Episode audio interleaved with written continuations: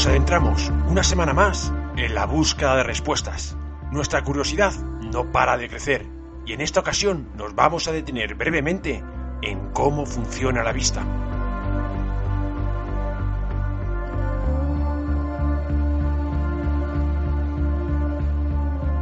La biología del ojo es extremadamente compleja, especialmente si tomamos en cuenta que el ojo humano solo tiene un diámetro de 2,5 centímetros y pesa aproximadamente 7,5 gramos. Se compone de unas 15 partes distintas, todas con sus propias funciones para recibir la luz y transmitir los impulsos eléctricos que finalmente forman parte de la información que llega al cerebro.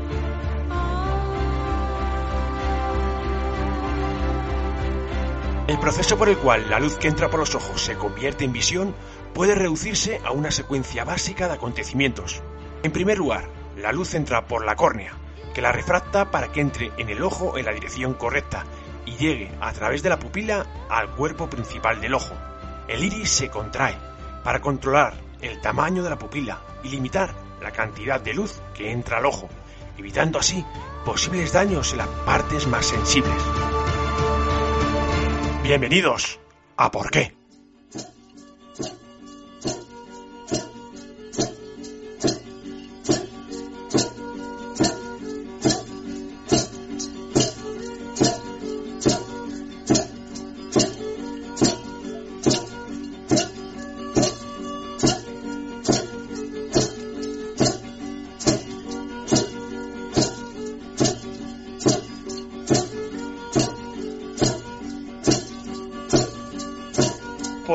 Ver si encuentras algún estudioso de los pueblos indígenas del Amazonas o de Norteamérica o de donde fuera.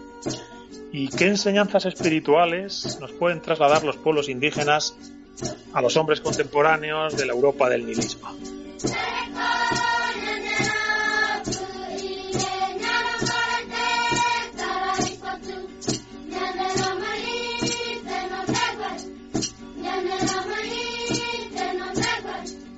El Amazonas es el nombre del río más grande de América y que da nombre a toda la selva que crece a sus alrededores, la selva del Amazonas.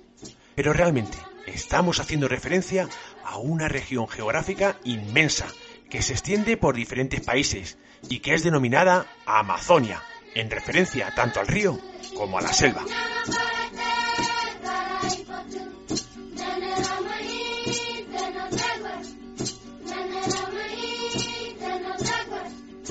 Hablar de los pueblos indígenas es hablar de los pueblos que habitan un territorio determinado. En algunos casos, estos pueblos además están aislados.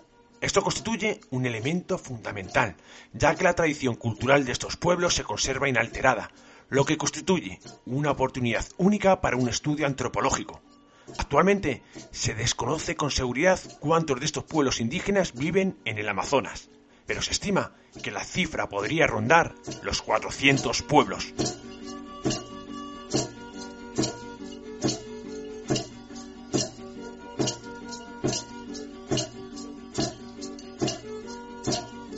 Para hablar de los pueblos indígenas de la Amazonia, nos acompaña el mejor guía, Jacques Fletcher.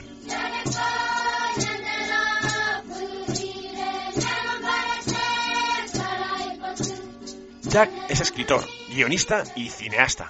Su pasión, visitar lugares ignotos en busca de conocimiento.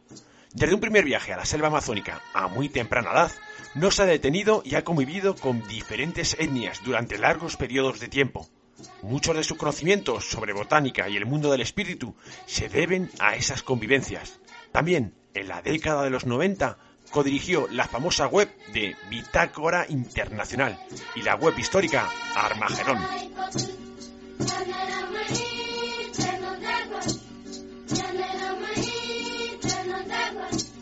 Preparamos nuestras mochilas porque nos vamos a la Amazonia.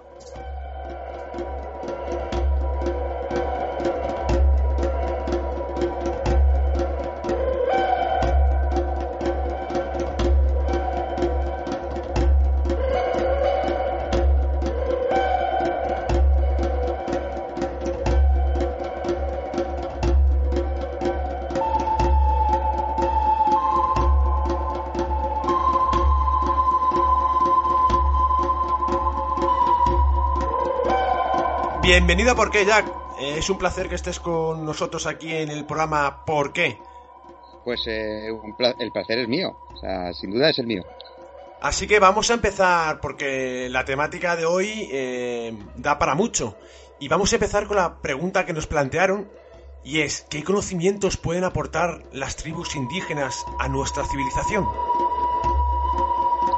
Uf, pues es una gran pregunta, la verdad, pero y difícil de contestar, sinceramente. Eh, ¿Qué pueden aportar las tribus indígenas a la civilización? Pues, hombre, algunas cosas sí, sin duda ninguna las tiene. La civilización es un, es un concepto muy amplio, es un concepto eh, demasiado grande para, para abarcarlo con, con, tribus indígenas, pero bueno, lo podemos hacer sin ningún problema. Eh, lo que las tribus pueden aportar, y para ser, hacer un, un resumen, eh, es su conocimiento de la naturaleza. Ellos tienen una, una sapiencia, entre comillas, eh, en torno a la naturaleza que nosotros, pues, de alguna forma hemos perdido, ¿no? Ya no la tenemos. Porque, bueno, eh, tenemos un, un organigrama diferente a ellos y eso hace que ellos tengan, pues, elementos más interesantes a ese respecto, ¿no? Ellos conocen mejor la naturaleza que nosotros, la respetan mejor que nosotros, de alguna forma, eh, ojo, porque yo no soy un defensor de, del buen salvaje, nunca lo he sido, eh, y cuando los he conocido, pues tampoco, porque ellos, bueno, pues tienen intereses determinados que hacen que mm, se adapten a la naturaleza o se aprovechen de ella y no tengan siquiera compasión con ella. O sea que ese es un elemento que, es muy largo de, de determinar ahora mismo y de comentarlo, pero bueno, la pregunta para, para, para concentrarla, eh, evidentemente, es que conocen mejor la naturaleza que nosotros. Eso sin duda. Pues vamos a adentrarnos un poquito en, este mundo que bien conoces y que has convivido y has pasado largas temporadas de tu vida en estos lugares. Y vamos a adentrarnos en los misterios de esas tribus. Eh, ya llevas muchos años investigando en estos temas. Y antes de empezar y, y meternos en esta en la selva que también conoces, hay que recordar que tú ya a finales de los 90 fuiste uno de los pioneros en divulgar estos temas por Internet con la Bitácora Internacional. ¿Qué ha cambiado desde entonces? Hombre, pues han cambiado algunas cosas. A Bitácora Internacional fue una, una página web, una revista, una revista, página web, eh, que se hizo bastante popular, muy popular en aquellos años, de hecho, todos los veteranos del mundo del misterio la, la recuerdan, porque la mayoría de ellos publicaron ahí, desde Enrique de Vicente hasta Moisés Garrido, eh, yo qué sé, un montón, un montón de gente publicaba en nuestra, en nuestra web, porque era una web muy potente, la verdad que era una web muy potente a nivel latino, y, y bueno, tenía millones y millones de visitas, hasta el punto de que yo vivía de ella, o sea, yo estuve un, unos, unos pocos años viviendo de ella, y vivía bastante bien, o sea, porque daba una, te daba una remuneración, porque el mundo de Internet en aquella época era muy diferente al, de ahora, y bueno, pues nos daba un dinero. Y era muy interesante, evidentemente era muy interesante. ¿Y qué ha cambiado? Bueno, pues han cambiado algunas cosas, otras se siguen manteniendo y otras, pues bueno, pues se han ido para atrás o incluso para adelante, ¿no? Se, se, según como lo mires. Yo considero que el mundo del misterio ha cambiado en el sentido de que antes las cosas se hacían más en serio. Ahora se hacen más, ahora son más light. Ahora la gente es poco leída, muy poco leída. O sea, los, los, los nuevos personajes que yo me he encontrado desde aquella época hasta ahora, eh, la gente lee poco, lee poco. Y eso no es muy saludable. O sea, lo interesante era, en mi época la gente leía, o sea, y sabían quiénes eran los parapsicólogos importantes de los 70, 60, 50, 40, y hoy en día nadie sabe quiénes son. Entonces es, es un poco, bueno, lo que considero que, que ha cambiado con respecto al, al pasado, ¿no? Antes la gente estaba más preparada. ¿Había más investigación también de campo? Sí, investigación más seria. O sea, ahora, ahora hay algo, hay un fenómeno, yo los llamo los saltatapias porque me, he encontrado con ellos. Mira, yo cuando tuve Bitácora Internacional, yo, eh, vamos a ver, el, mundo del misterio a mí me ha gustado toda la vida. Toda la vida, desde que era muy pequeño. Pero me, me meto en el, en el mundillo de una forma más o menos seria a finales de los años 80. Empiezo a investigar, empiezo a, leer muchísimo, a, documentarme, em, bueno, empiezo a elaborar ese mundillo.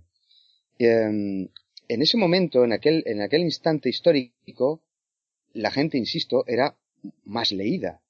Pero mm, yo cuando abandoné Bitácora Internacional, abandoné estos temas también. Y estuve pues casi 20 años alejados de, estos temas, no de forma personal, porque yo seguía haciendo mis investigaciones y mis trabajos, pero a nivel social, por decirlo de alguna forma, ¿no? A nivel del mundillo, me alejé. Y cuando volví en 2016, que es cuando yo escribí un libro que se llama eh, Historias Reales del Más Allá, vuelvo al mundillo y claro, yo me encuentro con, con una serie de gente que yo no conocía, porque claro, son todos jóvenes, son gente recién llegada, eh, los veteranos se siguen manteniendo, evidentemente, pero cuando me encuentro con la gente joven, me encuentro con mm, gente poco documentada, muy poco documentada, y los que yo llamo saltatapias. ¿Por qué los llamo así? Porque son gente que van a investigar temas paranormales, a hacer psicofonías, a hacer no sé qué, yéndose a, a no sé, a una casa abandonada porque sí, y ahí se piensan que va a haber fantasmas y empiezan a hacer sus, sus, sus historias. Entonces, mm, hay poca, hay poca seriedad, sinceramente, hay poca seriedad. Entonces esto, esto me llevó a llamarlos los saltatapias. Aunque dentro de, de, generaciones nuevas hay gente muy, muy preparada y muy potente. Pero hay mucho, mucho, pues eso, saltatapias. Pues después de este pequeño paréntesis que hemos hecho un poquito para conocer quién es Jack Fletcher, ya lo vas a hacer de guía y vamos a adentrarnos en plena selva y un ejemplo de ello es que nos acompañes con tus experiencias a la Chipaya en Bolivia, allí que te encontraste. A ver, eh, vamos a ver, yo creo que habría que definir un poco quién cojones soy yo, porque soy un personaje muy singular dentro del mundo del misterio. Eh, singular porque lo, lo, mi búsqueda, mi, búsqueda personal ha sido siempre eh, a, mí me gusta todo, todo aquello que se sale de lo común, lo que, lo que no es normal, lo que es, lo que hay que investigarlo, lo que es, es difícil de aprender, eh, a mí siempre me interesó. Pero hay puntos que me han interesado más que otros. Entonces, eh, viajar eh, me ha gustado especialmente, pero no por viajar, no por el, el, placer de viajar, no porque yo no soy un turista, eso para empezar, ni turista ni aventurero. Yo soy una persona que me ha gustado meterme en, eh, porque creo que ahí está la esencia de lo que yo considero que es importante, en, en lugares eh, primitivos, en lugares primitivos. Creo que el misterio, para mí, desde mi punto de vista, evidentemente, otros lo hacen haciendo psicofonías, otros lo hacen haciendo cualquier otra cosa, eh, pero para mí el misterio estaba en, en los lugares remotos. Entonces yo siempre me he preocupado por esto, por irme a los lugares remotos, conseguir las tradiciones antiguas y las, eh, y las fórmulas de investigación antiguas. Entonces, por eso yo me he ido a la selva, me he ido al desierto, me he ido a mil sitios fuera de Europa, totalmente fuera de Europa. Y bueno, esto que me estás comentando ahora, que son los chipaya, pues es uno de ellos, ¿no? Es uno de estos, de estos elementos. Los chipaya, los Uchumataco chipaya, son una etnia que son de, Bolivia, Em, vamos a hacer un resumen muy concentrado porque si no es que no nos daría, solamente hablar de los chipayos nos daría todo el programa. Eh, es una etnia que yo quería conocer hace mucho tiempo porque yo leí un libro, hace muchos años, un libro escrito en 1952 de un tal Adriano Gatto, que eh, era un italiano. Yo lo compré en la, este libro lo compré en la, en, en Madrid, em, en el libro de viejo de Madrid. Encontré este libro, eh, lo compré, me pareció interesante, lo compré y lo leí. Y era un libro que era casi manuscrito. Era, eh, habían partes que, casi estaban escritas a mano, ¿no? Por desgracia ese libro lo perdí porque se lo dejé a un amigo y, y como se suele decir, eh, los libros tienen su orgullo porque si los prestas nunca vuelven. Entonces eso fue lo que me pasó. Lo presté y ese libro lo perdí. Y yo sé que era un ejemplar bastante único. Bueno, en esta crónica de este Adriano Gato, eh, era un tipo que en los años 50 se va a, hacer un viaje por Sudamérica, un libro bastante anodino, un libro sin demasiada sustancia, pero hay un elemento que, me, llama mucho la atención y es que entra dentro de la, comunidad Uchumataku, que es, muy difícil llegar a ellos, es bastante complicado llegar a ellos, ellos viven en el salar de, Uyuni, eh, no es fácil llegar a ellos, y sin embargo este tipo en los años 50 llega y, cuenta una serie de cosas, se encuentra con una serie de, chamanes de, la etnia y estos chamanes toman una sustancia alucinógena eh, desconocida y bueno, él hace una pequeña descripción de lo que ve y de lo que, de lo que experimenta. Él no la toma, él solamente describe lo que ve, pero esto me llamó muchísimo la atención. Y esto te estoy hablando, lo leí en los principios de los años 90. Y yo tenía claro que, que esta etnia la tenía que conocer fuera como fuere. Y al final la conocí. Creo que fue, ya no me acuerdo, 2012, 2011, 2012. viajo a este lugar, me cuesta mucho llegar a ellos, no te voy a contar la epopeya porque fue una epopeya llegar a ellos, em, pero al final los localizo. Y bueno, em, esta etnia, yo he descubierto de hecho cosas, em, hay varios tratados sobre ellos, varios, varios eh, trabajos escritos sobre ellos, pero son incompletos. O sea, yo en, de alguna manera completé un poco la, el, el, el, concepto que, se tiene de ellos. ¿no? Eh, descubrí, por ejemplo, que es una, es una sociedad matriarcal, no patriarcal, sino matriarcal. Las mujeres mandan. De hecho, me costaba horrores hablar con las mujeres. De hecho, casi no pude hablar con ellas. Ellas no me dejaban hablar con, con ellas porque ellas tenían su, su mundo particular y, y no me dejaban. Yo tenía que hablar siempre con los hombres. Y los hombres siempre tenían que dar el, el, beneplácito de lo que yo preguntaba mirándolas a ellas, ¿no? Hicieron una, especie de consejo, eh, yo me reunía allí con todos y, y, las mujeres decían sí o no con la cabeza y los hombres entonces decían vale, tú puedes hacer esto o no puedes hacer esto. Bueno, la cuestión es que estuve mucho tiempo con ellos, eh, no voy a contar toda la historia porque es muy larga, pero la esencia.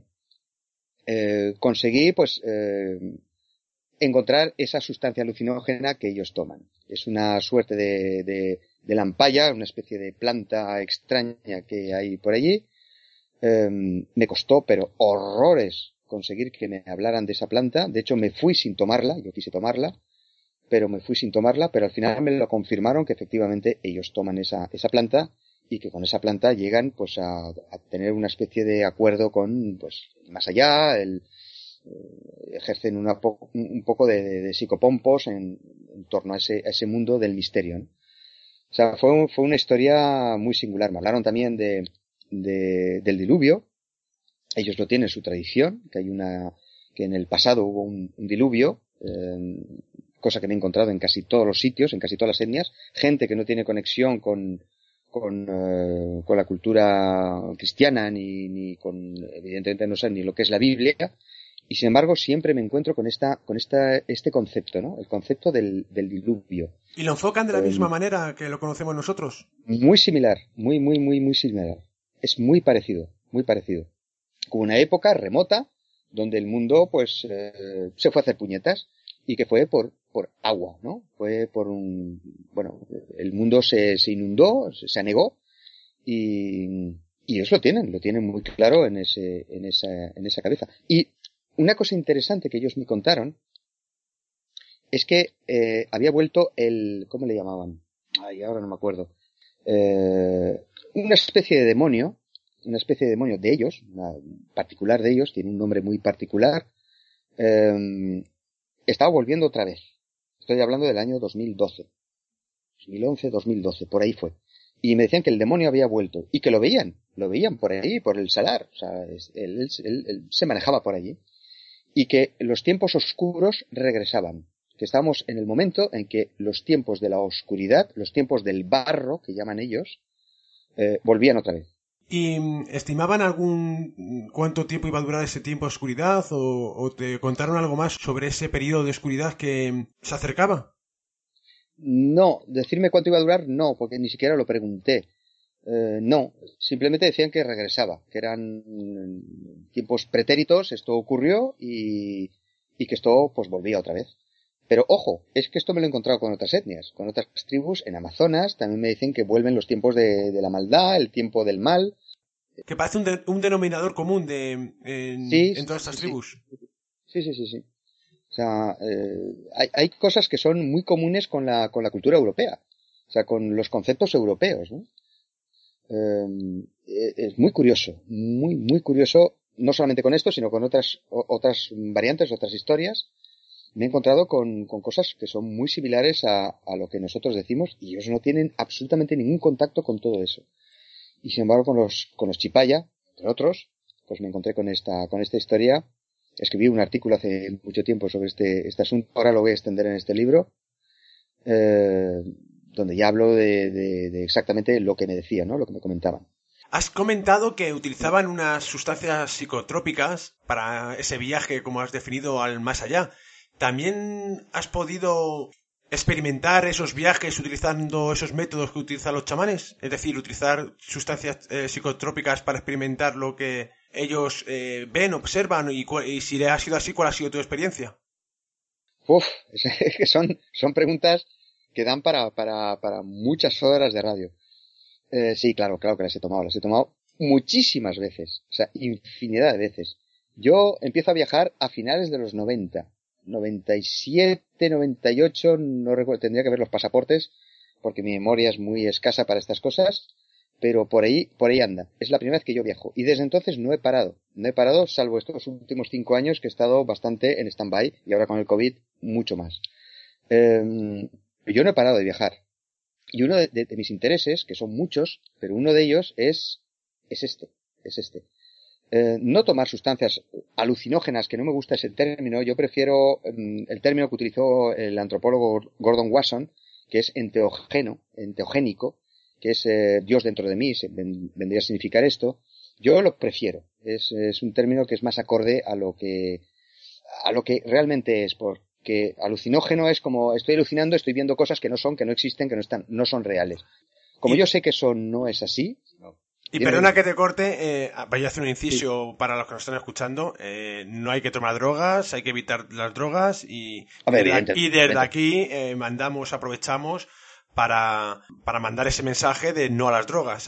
Este porro parece un porro cualquiera. Sin embargo, es el porro más caro del mundo. Y este es Oscar. Si Oscar decide fumarlo, perderá reflejos y capacidad para conducir de vuelta a casa, lo que le costará un accidente. Este accidente. Los efectos de este porro no solo le costarán a Oscar, sino también a estos tres amigos que van con él. Costará también cortar el tráfico en el barrio y la llamada al servicio de emergencias. Y costará además aplazar este viaje y anular esta boda.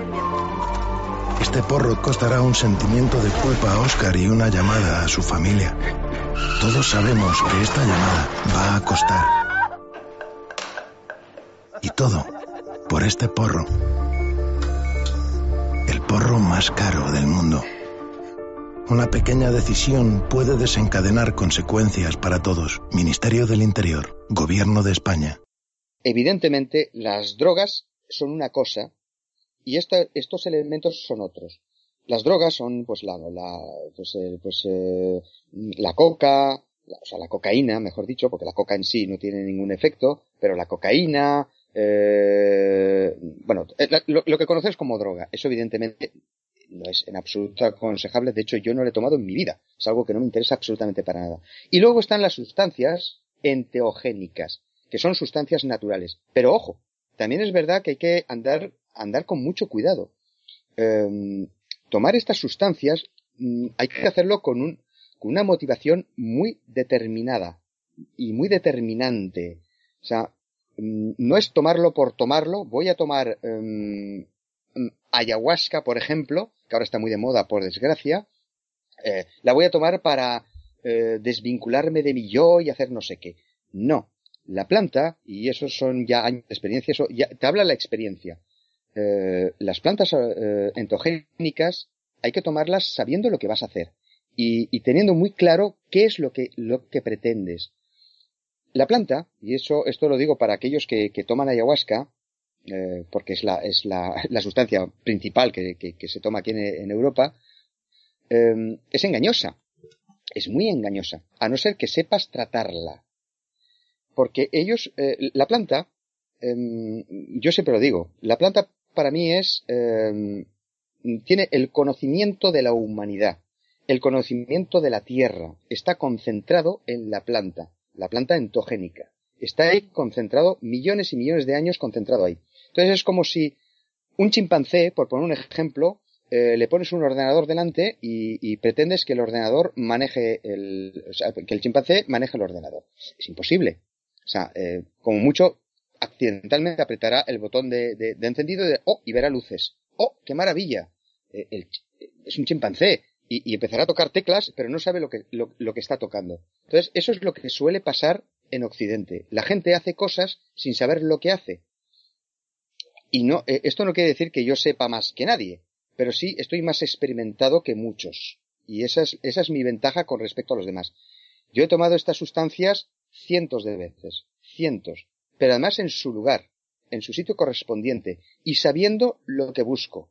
Porque yo soy, en este, en este sentido, eh, en esta atmósfera, soy casi un científico. O sea, yo busco elementos concretos.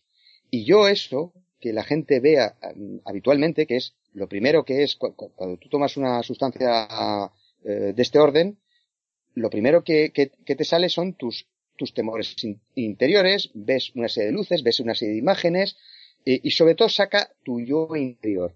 Y la gente se queda con eso. Y yo ya no, yo ya sé que eso ya no es. Entonces yo, cuando la planta la tomo y entra en comunicación conmigo porque puedes comunicarte con la planta, eh, yo le digo, no, chico, es que esto ya lo sé. ¿eh? Lo, estoy haciendo de una forma esquemática, ¿no? Para que lo entendamos. Sí, sí. No, chicos, es que esto ya lo sé. Esto ya lo he visto. No me lo muestres más. Ni yo no me lo, no me lo enseñes. Yo quiero ir más allá. Vamos más allá. Vamos más allá. Y, y gracias a eso he llegado a un punto en el cual eh, he llegado incluso más lejos que los propios chamanes. De hecho, hay tres etnias, tres etnias primitivas, que me han dicho quédate con nosotros como chamán. Yo no soy chamán, yo no tengo ninguna pretensión de ser chamán, no me interesa absolutamente para nada. Yo soy investigador, yo quiero saber, yo necesito saber de qué va esto, de qué va el mundo. Y como tal soy un empecinado, soy un cansino, soy un pesado y necesito conocer. Y las plantas me han transmitido eso porque han entendido lo estoy hablando de, de, una forma que lo podamos entender, ¿eh? No es, no es sí, que sea sí. exactamente así. Pero la planta de alguna forma me habla y dice, ah, bueno, vale, ya sé que tú esto no lo buscas. Vale, pues entra, entra más, a, entra más adentro, entra más adentro. Que hasta los, los, los indios se quedan flipados conmigo. Te lo digo en serio. O sea, varias etnias dicen, pero este tío no para de tomar y, y nosotros ya hemos terminado nuestro, nuestro ritual y él sigue aquí. Y encima está con la mente intacta, con la mente intacta. Eh, porque yo busco algo más. Y se puede hablar con las plantas, se puede hablar con las plantas, pero es un aprendizaje, ¿eh? No es llegar y besar el santo. Es un aprendizaje porque la planta te lo, la planta te suelta el, te lo suelta todo. ¡Bum! Toma, ahí lo tienes tú. O sea, apáñate como puedas. ¿Y qué te has encontrado eh, cuando pasas esa primera fase? ¿Qué, qué, qué te encuentras? ¿O bueno, qué información pues, eh, encuentras? O... Lo primero siempre es mi, mi, mi yo. Siempre es mi yo. Eso es, eso es, es, es, sistemático. O sea, siempre es mi yo, mis, mis problemas personales, él te, te, te, va por aquí, te va por allá, te engaña, te, te, te dice cosas que no se entienden, pero como yo tengo el, el, el concepto muy claro y voy a, a, un, a, temas muy precisos, entonces es cuando llego a un elemento que es una puerta, casi siempre es una puerta, casi siempre es una puerta. Puerta que no he traspasado por desgracia. Y quiero traspasarla, quiero, quiero llegar a abrir esa puerta y no sé con qué demonios me voy a encontrar al otro lado, pero quiero abrir esa puerta. Siempre es una puerta. Y esto me ha sucedido en, en las cantidad de veces que lo he tomado. Mmm, esto, peyote, eh, eh, anandera columbrina, o sea, cu cualquier sustancia. Eh, siempre es lo mismo, siempre es lo mismo. El yopo, la epená, da igual el qué. Eh, siempre es una puerta y nunca he conseguido traspasar esa dichosa puerta, ¿no? Siempre se me cierra. Hay algo que no hago bien y no consigo abrir la puerta. ¿Qué es lo que, que voy a encontrarme después de, de, de, abrir esa puerta, si es que consigo abrir esa puerta? Pues no lo sé. La verdad es que no tengo ni idea. Pero creo, creo, pero eso es una convicción puramente personal, no es nada científica, no es nada, o sea, es puramente personal, creo que encontraré, encontraré algo gordo. Pero no lo sé, no lo sé. Hasta que no abra la puerta no lo sabré. Y en eso estoy, en eso estoy. Bueno, pues seguimos, volvemos a recordar el, la importancia de decir no a las drogas. Estamos hablando, como bien has dicho, eh, de tu formación y tus experiencias relacionadas con, con estas plantas mágicas en busca de respuestas y porque también has seguido investigando y te has ido adentrando en estos lugares ¿Y alguna vez te has encontrado con alguna ciudad que en el mundo occidental consideramos como perdidas? ¿En Venezuela, por ejemplo? Sí, claro, claro. sí, sí, sí, sí. Bueno, es que como mi interés no se limita a esto, sí, el problema es que soy eh, asquerosamente curioso, soy repugnantemente curioso. Todo me interesa, es que me interesa todo. Todo lo que no está, no es conocido, no es, no está manido, yo necesito saberlo. Soy así de pesado. o sea, entonces, bueno, pues todo, todo aquello que se sale de, la norma para mí es fundamental. Entonces, sí, en el año 2003, 2003, sí, 2003 fue, eh, bueno, voy a resumirlo mucho porque si no, es que, a resumir, eh, yo voy a Venezuela, eh, yo quiero encontrarme con una, con una, tribu, son los Yanomami. Eh, bueno, eh, encuentro una, persona que me puede organizar la expedición, entramos en comunicación, el tipo es un médico, es un médico que vive en Puerto Ayacucho, que es la capital amazónica de, de Venezuela. Y bueno, nos hacemos amigos. Y en el trayecto hacia los Yanomami, eh, viendo que yo soy un tipo raro, soy una, un, friki, podríamos llamarlo así, una rara avis, pues eh, dice, hostia, a este tío le interesan cosas raras. Y me cuenta una historia, me cuenta la historia de que eh, muchos años antes, veintitantos años antes, él, él, estuvo en una campaña de vacunación en una, zona que se llama Manapiare, en, Venezuela, en la selva amazónica de Venezuela, y se encuentra con una etnia muy pequeña, yo la he conocido evidentemente, Em, y bueno, los vacunan. Al margen de si la vacunación es buena o es mala. Esto no vamos a entrar en este campo. Bueno, los vacunan y, y el chamán, el, el, jefe, en agradecimiento dice, te voy a enseñar algo que es de los tuyos. Y se mete en su choza y sale con una especie de, de, de piel de carnero eh, y se la enseña. El tipo lo ve y dice, hostia, esto es una... Eh, esto está hecho por los españoles. Los españoles la conquista hace 500 años. Y, y revisa el, mapa y dice, está bastante bien hecho, reconozco este río, reconozco este otro río, y aquí, eh, en un punto determinado, encuentra una especie de, dibujo, o sea, muy tosco, con, con unas murallas negras y una montañita de monedas. Los españoles, cuando ponían monedas en los mapas, era presencia de oro.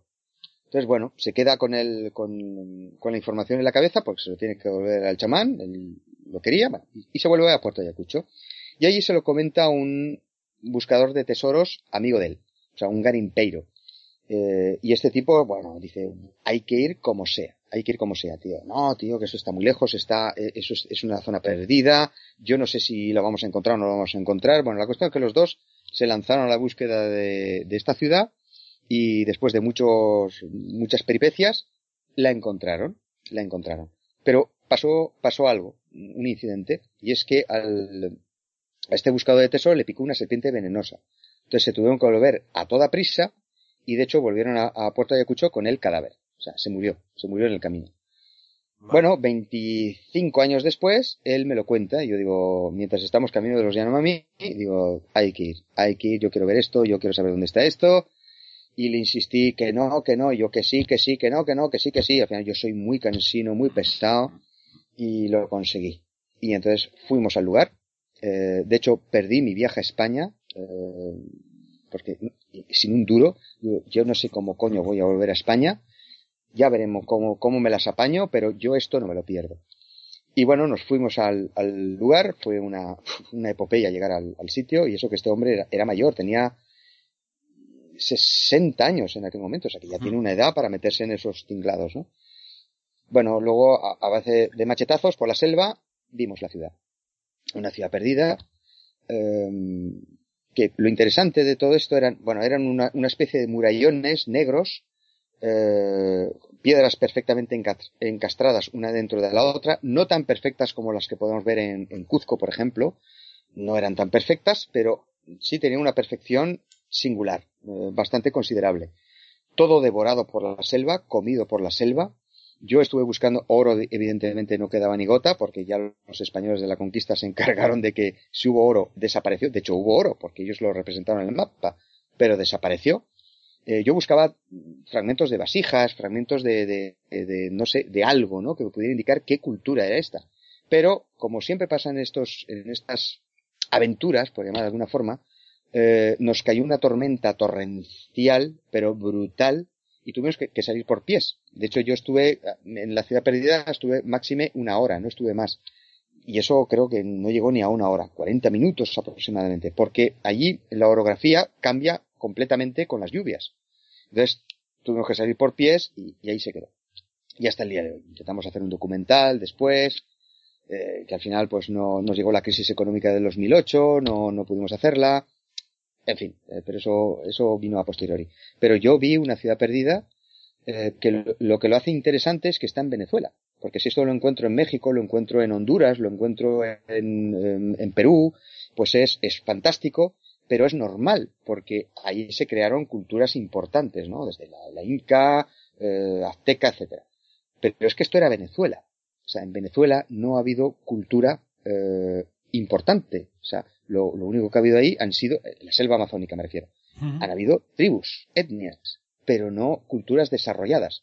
Y luego descubrí que esas piedras negras solamente se encuentran a más de 70 kilómetros de distancia. O sea, alguien trajo esos pedruscos, los encajó perfectamente en ese lugar, eh, además estaban muy bien encastrados, o sea, eso fue una cultura con un cierto desarrollo, un, un desarrollo importante, y, y, ahí está, ahí está, nadie lo sabe, solo lo sé yo, lo sabe este, este eh, médico y la, la, etnia y un indígena de otra etnia que, nos acompañó. Nadie más lo sabe. Y ahí está. Y ahora conocemos un poquito más eh, los oyentes de por qué. Así que muchas gracias por contarnos esta historia. Y vamos a seguir, vamos a seguir porque tengo tantas preguntas que hacerte que no sé por dónde empezar. Porque ¿te has topado también con el maligno en algún en alguno de estos lugares? Por ejemplo, en Sorte. Sí, el Sorte, sí. Eso fue también en Venezuela. Eso fue en Venezuela. El Sorte es un, es un lugar donde, bueno, se, se reúne mucha gente. Es un, es un lugar maravilloso, la es un lugar muy interesante. Eh, eso está a unos, unos 30, 40 kilómetros de, de la capital, eh, en la zona de Chivacoa. Eh, y bueno, es, es, una montaña enorme, pero selvática. Y bueno, yo quería conocer lo, los rituales que ahí se, se hacen, eh, se siguen haciendo a día de hoy, llevan, bueno, desde, desde hace décadas, y yo quería conocerlo.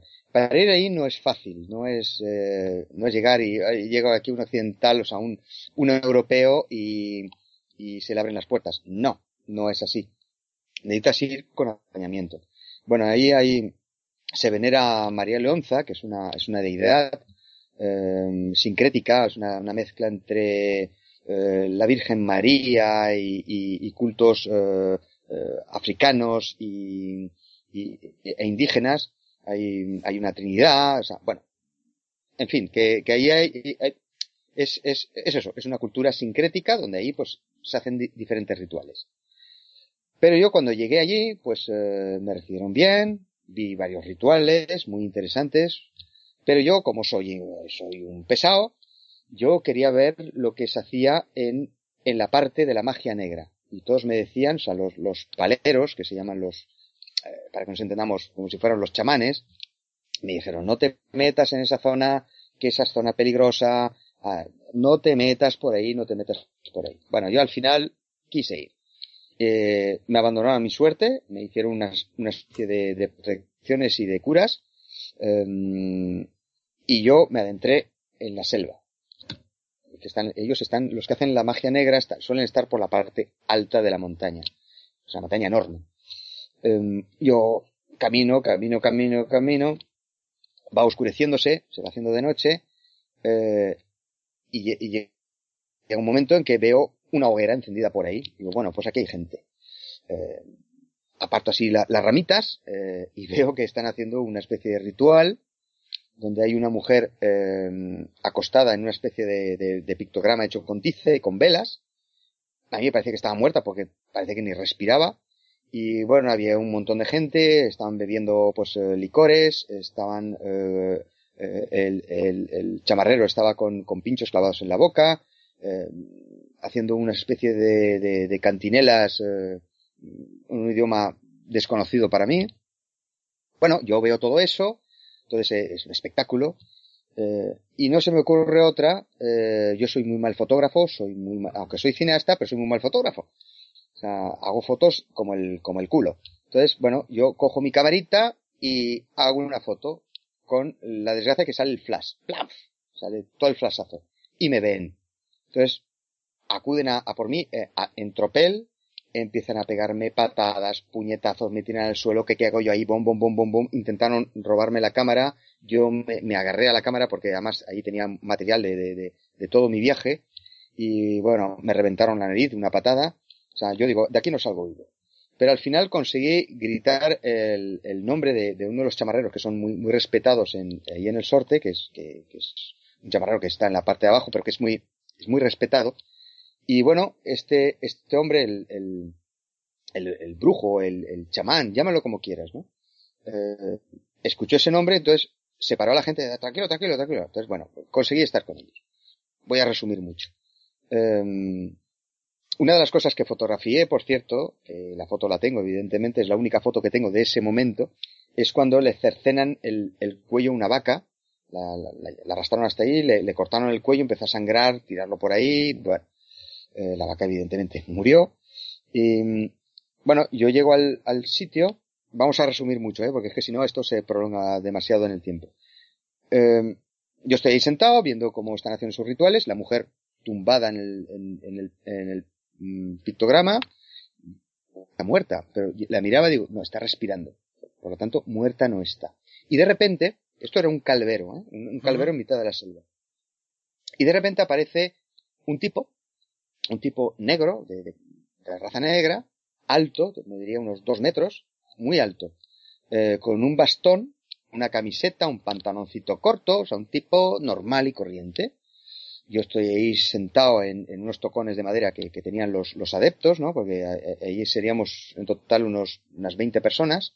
Eh, y veo que algunos salen corriendo, huyen cuando ven aparecer a este hombre.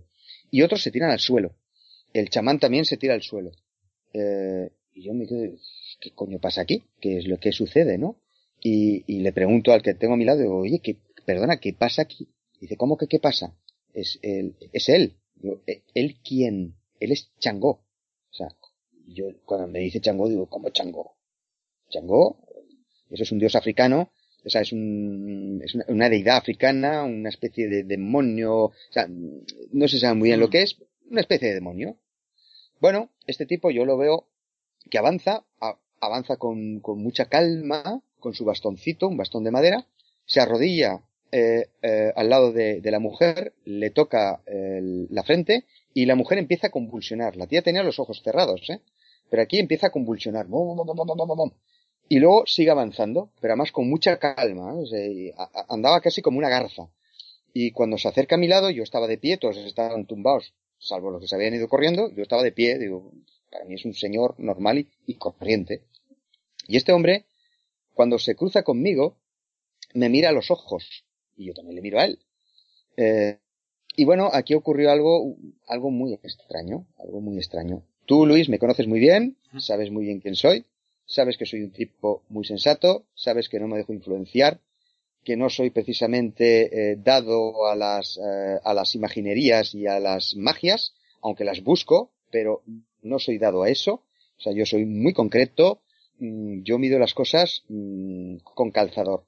Bueno, pues lo que vi en esos ojos, mmm, de hecho yo perdí la vista, perdí, perdí completamente la, la visión, y siempre lo tengo que contar así, porque es que no hay otra forma de contarlo. Yo vi el infierno. Vi el infierno. Lo vi. Vi el infierno, escuché el infierno, duró unos segundos, eh, no sé cuánto duraría, la verdad es que no lo sé, perdí la noción del tiempo en este, en este punto, pero escuché gritos, vi gente quemándose, ardiendo, mmm, vi fuego, eh, vi espirales, eh, vi cosas rarísimas, cosas muy raras. Y cuando este hombre pasó, se fue al otro lado, desapareció y nunca más lo vi. Y esto me, me pasó a mí y no le dio tiempo a sofronizarme, no le dio tiempo a hipnotizarme. Aparte que yo no soy un sujeto hipnotizable, lo sé porque muchos hipnólogos me lo han dicho. No soy hipnotizable, hay gente que sí y gente que no. Pues yo soy de los que no. O sea, y además es que no le dio tiempo, es que fue, solo me miró a los ojos, solo me miró a los ojos y se fue. Y dije, cojones he visto yo aquí.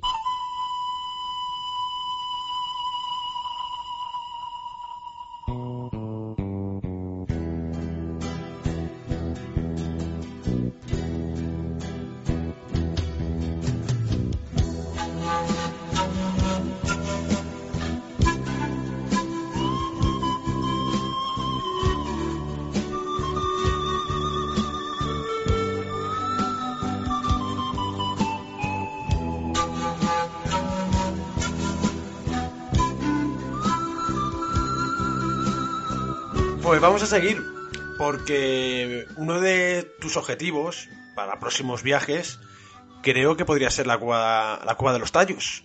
¿Qué crees que podrás encontrar allí? Bueno, ese eh, no es uno de mis objetivos claros.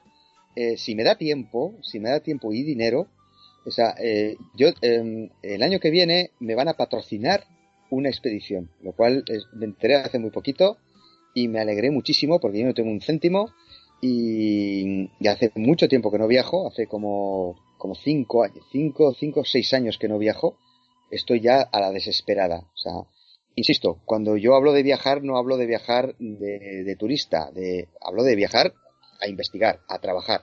O sea, no a tomarme de ikiris en la playa. Eso no lo, eso no es así. Entonces, bueno, me van a, me van a subvencionar una expedición. Y además con supuestamente bastante dinero, toco madera, eh, pero va a ser para el año que viene. Hasta el año que viene no puede ser. Entonces, bueno, yo tengo, tengo marcado un itinerario muy claro. Eh, tengo muchos itinerarios, pero por desgracia, ojalá lo pudiera hacer, ¿no? Pero no puedo hacerlo. Pero uno de ellos es, es, es este el que voy a hacer el, próximo, ¿no? Bueno, voy a reencontrarme con una etnia, voy a terminar un trabajo que, que no concluí. Eh, después voy a ir a un río, a un río que nunca digo su nombre, es una especie de río maldito.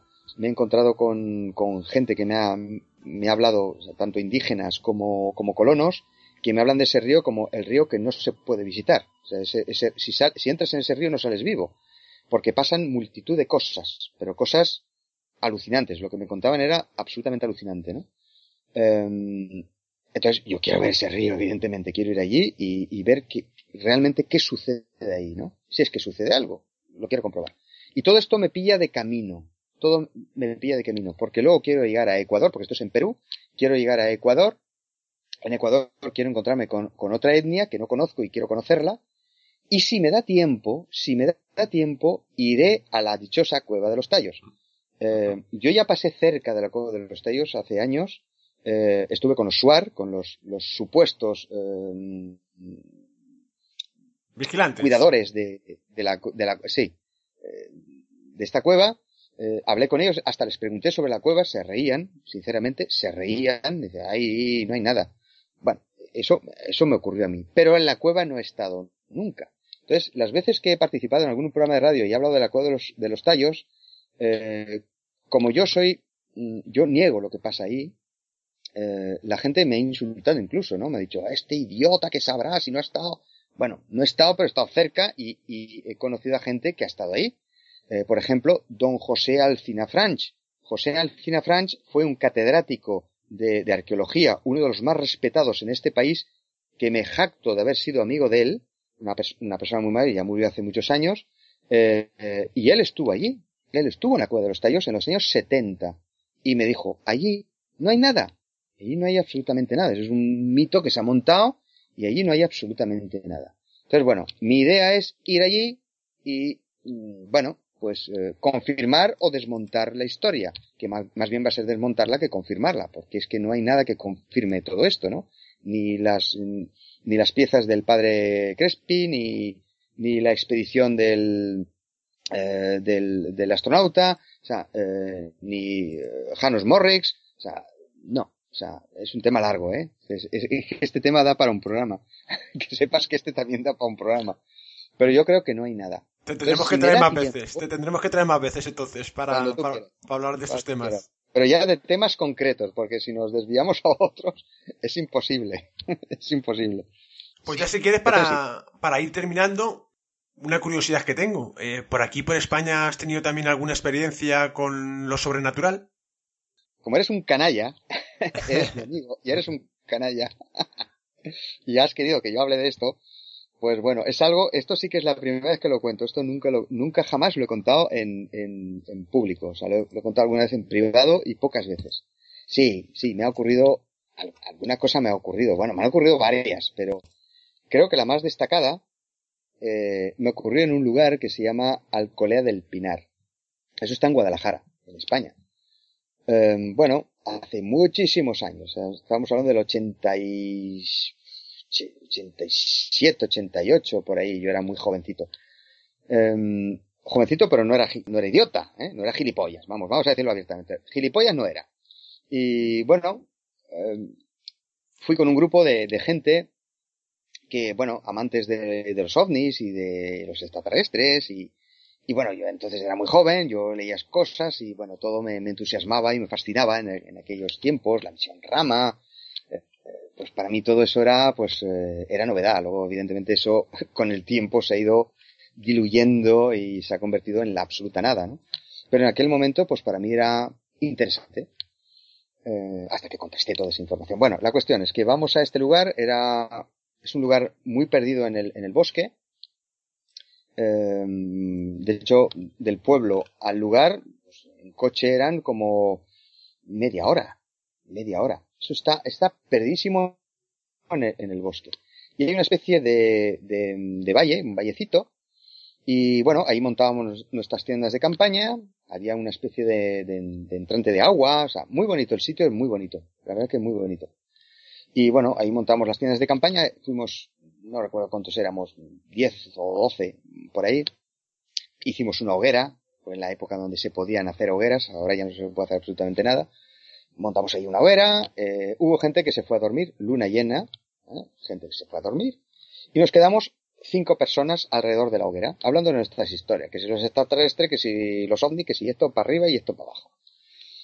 Y gente, eh, escuchamos un grito, un berrido, una cosa así, pero muy fuerte, muy potente. Y nos quedamos, coño, ¿habéis oído eso? Sí. Y empezamos a oír algo, algo más, ¿no? Entonces nos alejamos de la, de la hoguera, porque el ruido de, de, del fuego pues nos, nos distraía, nos alejamos un poco y escuchamos un cántico, un cántico como nunca en mi vida he escuchado, nunca ni antes ni después he vuelto a escuchar. Era un cántico precioso, era hermoso, hermoso, o sea, lo puedo decir con esa palabra, hermoso, donde habían pues eh, mujeres, hombres, había instrumentos, flautas, sonaba con medieval, era un cántico, mmm, te embelesaba, te, realmente te embelesaba. Y, yo estaba, digo, pero ¿qué, qué, qué demonios es esto? qué es? Y todos lo estábamos escuchando, ¿eh? Todos los que estábamos ahí lo estábamos escuchando. ¿Qué es? Yo intenté, había luna llena, yo intenté trepar un poco por, por la montaña a ver si veía algo, eh, no hubo forma, de hecho me tropecé, me vuelvo al sitio porque, pero era, era, mm, estaba sonando ahí, pero eran como voces pequeñas. O sea, no voces de pitufo, ¿eh? no eran voces chillonas, eran voces normales, de hecho habían, había de todo, habían barítonos, había de todo ahí. ¿Y cerca, Pero, estaba cerca el sonido? Eh, muy cerca, muy cerquísima, o sea, cerquísima, no era una cosa que venía de la lejanía, del pueblo, eh, no, no, no, no, eso estaba sonando ahí, en algún lugar del bosque cerca, cercano a nosotros. Y duró como 15 minutos, 15 minutos, que se dice pronto, ¿eh? 15 minutos. De hecho, avisamos a la gente que estaba dormida y no se levantaron. Y les ¿Queréis levantaros? Levantaros y escuchar. No se levantaron, se quedaron todos dormidos. Porque varios se fueron a dormir a la tienda de campaña. Solo escuchamos las cinco personas que estábamos ahí. Y yo no soy un alucinado de la vida. Tú me conoces, Luis. Uh -huh. Sabes que yo no alucino. Y eso lo escuché. Al día siguiente, eh, cuando todo eso se, se diluyó, eh, al día siguiente yo en ese entrante donde hay, hay agua y hay un, o sea, es, un sitio muy bonito. Eh, había una roca y yo vi en esa roca, en esa época no teníamos cámaras de fotos, de muy pocos teníamos cámaras de fotos, eh, vi dibujado, que luego lo, lo, lo reconstruí yo dibujándolo, vi una, una especie de ave dibujado en carboncillo y encima montado una especie de elfo, el clásico elfo, con el gorro frigio, ese gorro que tienen los, los, los clásicos elfos, los, las, eh, los duendes, vamos. Y, y, yo lo vi y digo, ostras, y lo dibujé exactamente como lo vi, ¿no? Y, es, eh, y luego está, me... Y estaba en el lugar, sí. eh, ese dibujo, donde mmm, la noche anterior eh, venían esas, eh, esa música. No, no, no, no, no, no. Esa, la música venía del, del bosque. Esto estaba en el entrante que está en el valle, en el vallecito donde nosotros estábamos. Yo ese dibujo lo vi ahí. Cosa que el día anterior no lo había visto. Lo vi al día siguiente. Eh, a lo mejor es que no lo vi, en el, el, día anterior no lo vi, puede ser, ¿eh? Puede ser que fuera una distracción, no lo vi, puede ser. Pero la cuestión es que lo vi al día siguiente. Pero lo interesante es que cuando subí al bosque, insisto, es un valle, ¿vale? Y arriba está el, está el bosque. Cuando subí al bosque y recorrí la zona, vi una cosa muy llamativa. Primero, ahí hay construcciones muy antiguas que nadie sabe lo que son. Que eso hay que hacer un trabajo eh, arqueológico interesante que creo que nadie ha hecho. Eh, habría que hacerlo, ¿verdad? Yo ni, no he tenido ni tiempo para hacer eso, aparte no soy arqueólogo pero no he tenido ni siquiera tiempo para hacerlo. La cuestión es que vi, eh, hecho con, con esto, con lo que cae de los, de, de los, de los pinos, o sea, esos, esas, los, la, la planta de, del, de los pinos, ¿no? Vi varios círculos perfectamente formados con eso. Y luego, años después, descubrí que esos son los círculos de las hadas, etcétera, etcétera, etcétera. Si fue si fueron hadas lo que yo escuché o no, pues no lo sé, yo no vi nada, no llegué a ver nada. Pero lo que escuché, te garantizo, te garantizo por mi vida, que jamás he escuchado algo así. Es la primera y de momento última vez que he escuchado algo tan bonito, tan atrayente, tan brutal, tan armónico. Eh, nunca más he escuchado una cosa así. Es un lugar... esta, es la primera vez, esta es la primera vez que lo cuento, eh, tío. La primera vez que lo cuento. Además, no lo había contado jamás. Yo te lo agradezco enormemente, ya que, que hayas contado aquí en exclusiva para porque justamente esta experiencia. Y además es un lugar que me encantaría ir contigo a conocerlo. Pues podemos ir cuando quieras. Alcolea del Pinar se llama, en Guadalajara. Pues... Una zona remota de ahí. Nos lo apuntamos, nos lo apuntamos para, vale. para un posible viaje. Pues ya, para terminar, me gustaría que propusieras una pregunta sobre el tema que desees o tengas curiosidad de conocer más, porque nuestro objetivo será buscar la colaboración de un invitado que intente dar respuesta a tu pregunta o por lo menos emprender un viaje a la búsqueda de ellas. Así que Jack, ¿cuál es tu pregunta?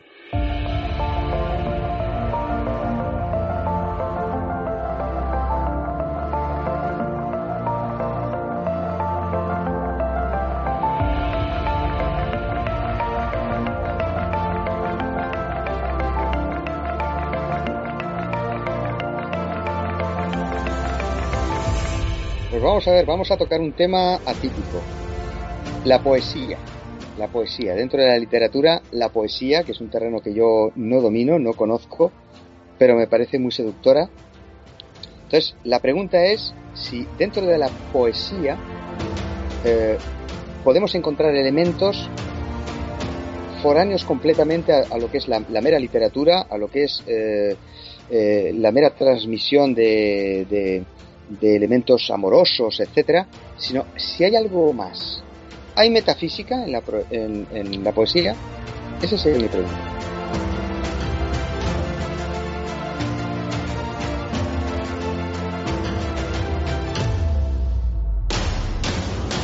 Muy interesante la pregunta.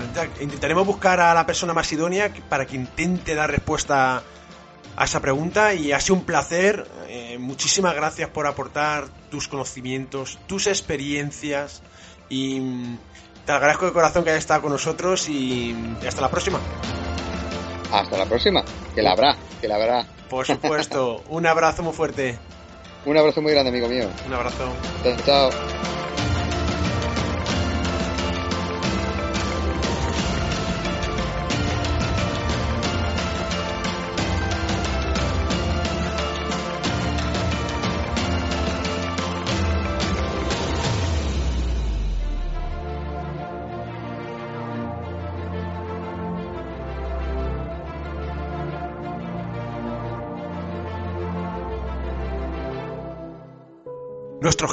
Para el próximo programa, ayudar a Jack Fletcher a buscar una respuesta a la pregunta planteada, o por lo menos compartir conocimientos y experiencias para emprender nuestro viaje en la búsqueda de respuestas. in.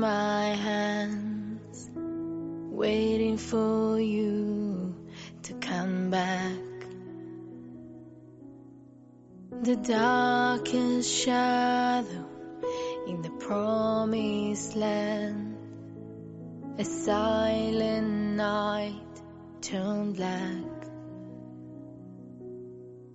and the angels dance for you. I will raise my voice